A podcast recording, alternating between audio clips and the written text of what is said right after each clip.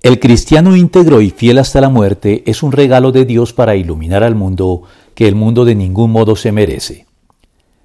La figura del profeta constituye, junto a la del Mesías real y caudillo militar descendiente de David, que fue la más popular de todas, la del Mesías sacerdote según el orden superior de Melquisedec, y la del Mesías sobrenatural de la visión gloriosa del Hijo del Hombre del capítulo 7 de Daniel, la cuarta vertiente mesiánica en el Antiguo Testamento la del siervo sufriente, llamada así no solo porque está lejos del triunfalismo fácil y superficial propio de la imagen más popular del Mesías, sino porque, contrario a lo que muchos creen, el profeta en Israel era un hombre incomprendido y amenazado.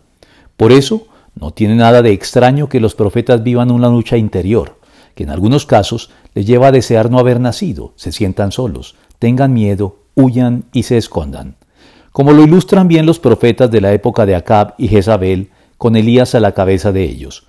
Como Jezabel estaba acabando con los profetas del Señor, Abdías los había escondido en dos cuevas.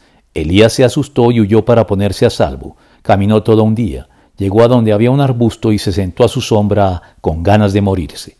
Allí pasó la noche en una cueva. Primero de Reyes 18.4, 19 del 3 al 4 y 9.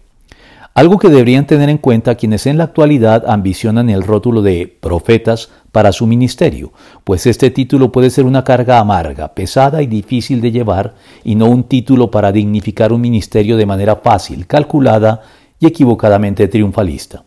Por todo esto, el mundo no merecía gente así. Anduvieron sin rumbo por cuevas y cavernas. Hebreos 11:38.